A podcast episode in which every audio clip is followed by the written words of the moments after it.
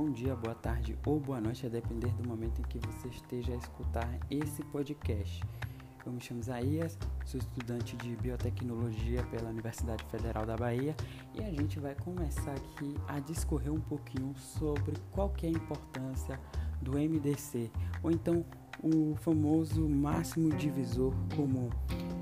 O que acontece é o seguinte, a gente vai pegar ali e, e, e fazer da mesma maneira como a gente faz o MMC, pegar os números é, que a gente quer analisar e a gente vai colocar ali e fazer aquele tracinho de, de desmembrar, né? Fatorar ali em, em números primos para sabermos, né?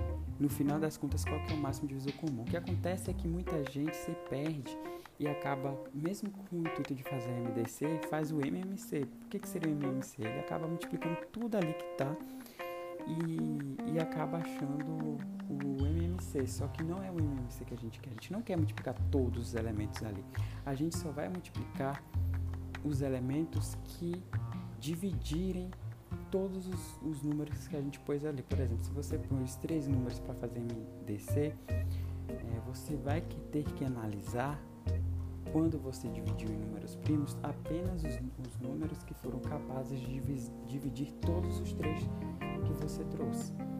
A partir desse momento, você faz uma multiplicação desse, dos números primos que foram capazes de fatorar simultaneamente os três e você tem ali, a partir desse produto, o um máximo divisor comum. E para que, que serve o máximo divisor comum? Por exemplo, imagine que, é, já vi isso em questões de vestibulares, por exemplo, que é o seguinte, você tem ali é, um pai e ele vai dar doce para os seus dois filhos, por exemplo. Para um filho vai dar pirulito, para outro filho vai dar caramelo. Só que ele vai dar repetir, ele vai dar na mesma quantidade de dias para cada um dos filhos.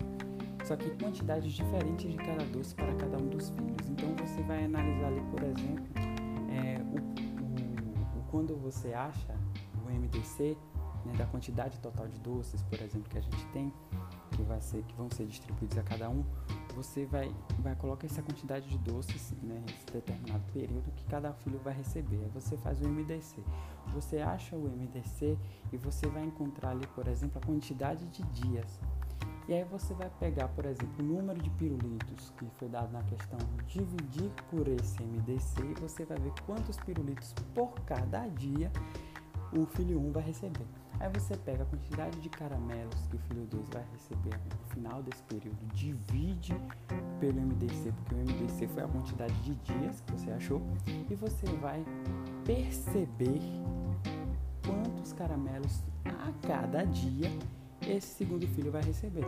Você está entendendo? Então o MDC ele serve para isso. Muita gente acaba entendendo para que serve o MDC, mas não entende bulhufas para que, que serve o MDC, o máximo divisor comum. O máximo divisor comum tem essa peculiaridade. Não é besteira apenas, apesar de ser matemática básica, é, uma, é uma, um tipo de exercício mental muito é, bom, muito bom de ser explorado e que, e que acaba acontecendo em vestibulares.